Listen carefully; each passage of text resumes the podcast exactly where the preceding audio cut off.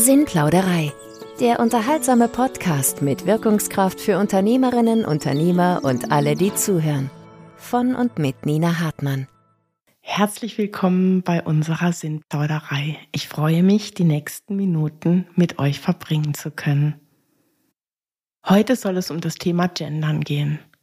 Ein Thema, das polarisiert, ein Thema, das wichtig ist, ein Thema, das nervt.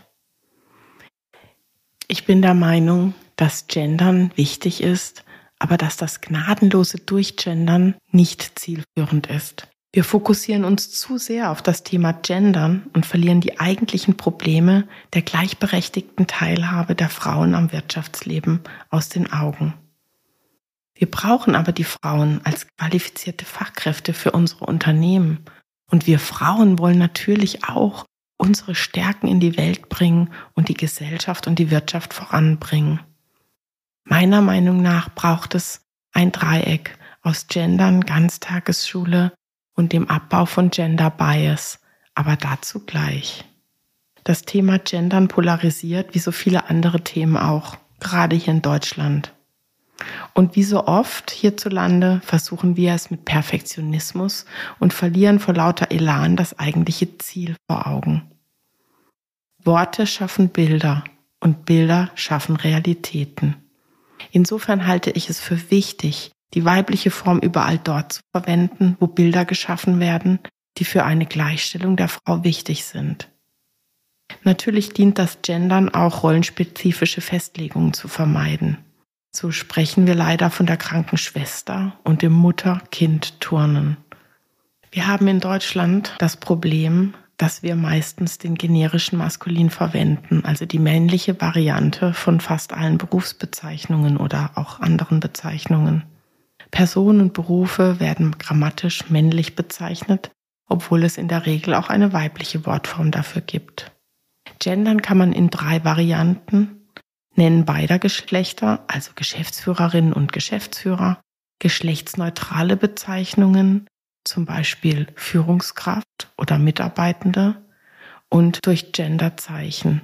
Da gibt es verschiedene, das große I, das Sternchen, ihr kennt das. Sprache, also geschriebene und gesprochene Worte sind Instrumente, Denk- und Wahrnehmungsmuster zu prägen und neue Denk- und Handelsweisen zu fördern, zum Beispiel auch im Zusammenhang der Gleichberechtigung von Männern und Frauen.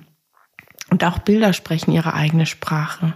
Wenn auf Fotos vor allem Männer oder Menschen ohne sichtbaren Migrationshintergrund abgebildet werden, werden die Menschen, die den Bildern nicht entsprechen, eher abgeschreckt beziehungsweise nicht mit diesen Rollen verknüpft. Unbewusst beeinflusst uns dies bei unserem Einstellungsprozess. Und wir dürfen nicht verkennen, die rechtliche Gleichberechtigung von Männern und Frauen ist in Deutschland noch nicht sehr alt. Ich bin dabei in meinem Blog noch weiter in die Tiefe gegangen. Gendern alleine wird das Thema nicht ändern.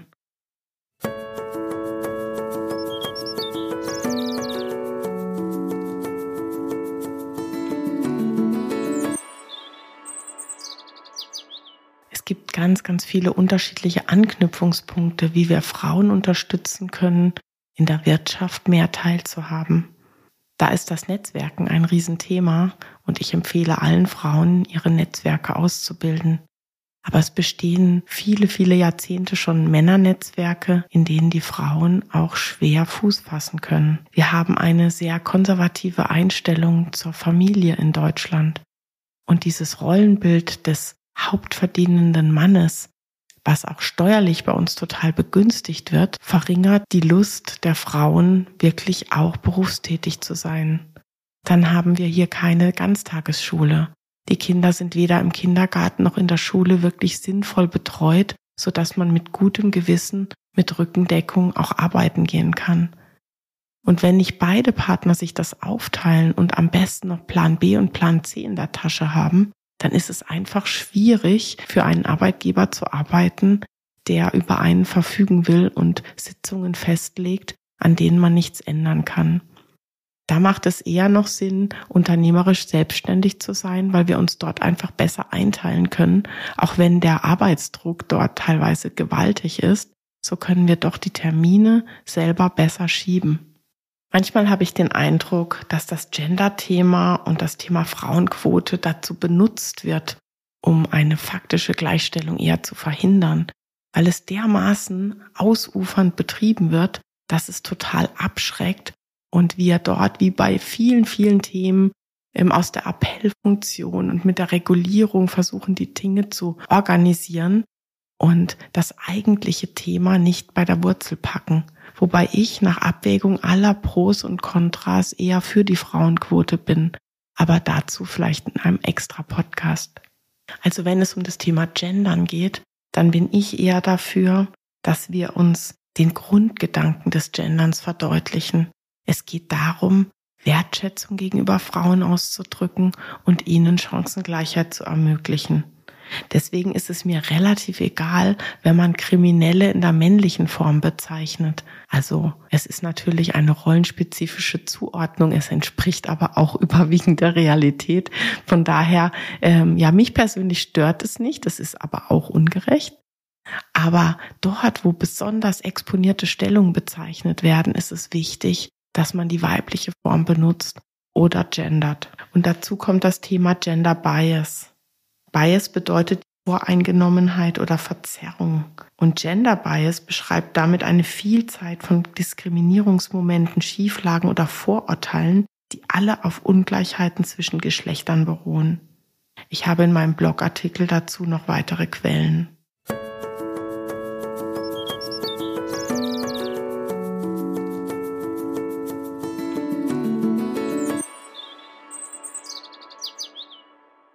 Also wo liegt die Lösung? Jetzt hier kurz gesprochen. Meiner Meinung nach müssen wir an dieses Thema mit der richtigen Haltung und Wertschätzung herangehen. Wir dürfen es nicht übertreiben. Wenn wir die richtige Haltung haben, ist es völlig egal, ob uns manchmal die männliche Bezeichnung herausrutscht. Denn wenn wir ausstrahlen, dass Frauen bei uns die gleiche Chance haben, dann braucht es das gnadenlose Gendern gar nicht mehr. Aber das Gendern braucht es so lange, solange diese Haltung und Wertschätzung eben nicht vorhanden sind. Wir brauchen eine Ganztagesschule, nicht als verpflichtende Schule, sondern als potenzielle Möglichkeit für Familien, ihre Kinder gut betreut zu haben.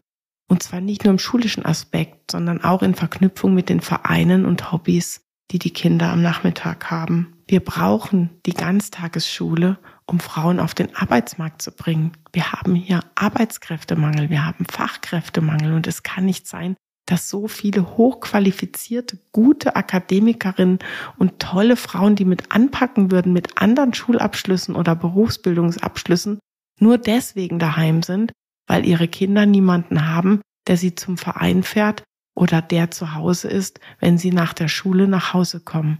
Wir brauchen eine verlässliche Kindergartenbetreuung. Wir brauchen eine verlässliche Grundschule und wir brauchen verlässliche Betreuung in den weiterführenden Schulen. Und dann haben wir wirklich ein Potenzial auf unserem Arbeitsmarkt gehoben und wir haben für uns Frauen viel bessere Chancen gemacht. Ich glaube, was es aber auch noch viel mehr braucht als das Gendern, ist das Einnehmen der Perspektive des anderen Geschlechts oder auch anderer Menschen, die sich ausgeschlossen fühlen. Menschen mit Migrationshintergrund, Menschen, die einfach andere Geschichten haben, die jung sind und nicht ernst genommen werden, obwohl sie auch tolle Gedanken haben, die alt sind und man denkt, die, die, die gehören nicht mehr so ganz dazu, die sind nicht mehr ganz aktuell. All diese Menschen sollte man teilhaben lassen, soll, denen sollte man die Möglichkeit geben, sich einzubringen und ihre Gedanken auch teilen zu dürfen. Und wenn wir diese wertschätzende Haltung haben und nicht dieses abgegrenzte Klüngelei-Thema, dann wären wir ein gutes Stück weiter. In unseren Unternehmen können wir viel dazu beitragen, dass Frauen Führungspositionen einnehmen und gerne bei uns in Verantwortung arbeiten.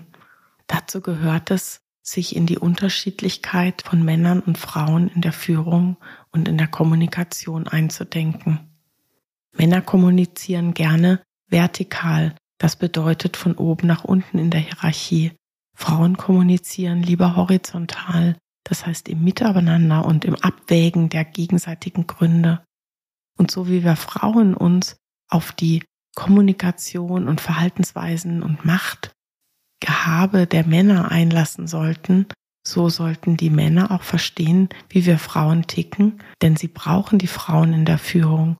Und für die Unternehmen und für die Produktentwicklung ist es unheimlich wichtig, dass möglichst viele Menschen mitdenken und ihre Intelligenz und ihre Kraft damit reinstecken dürfen.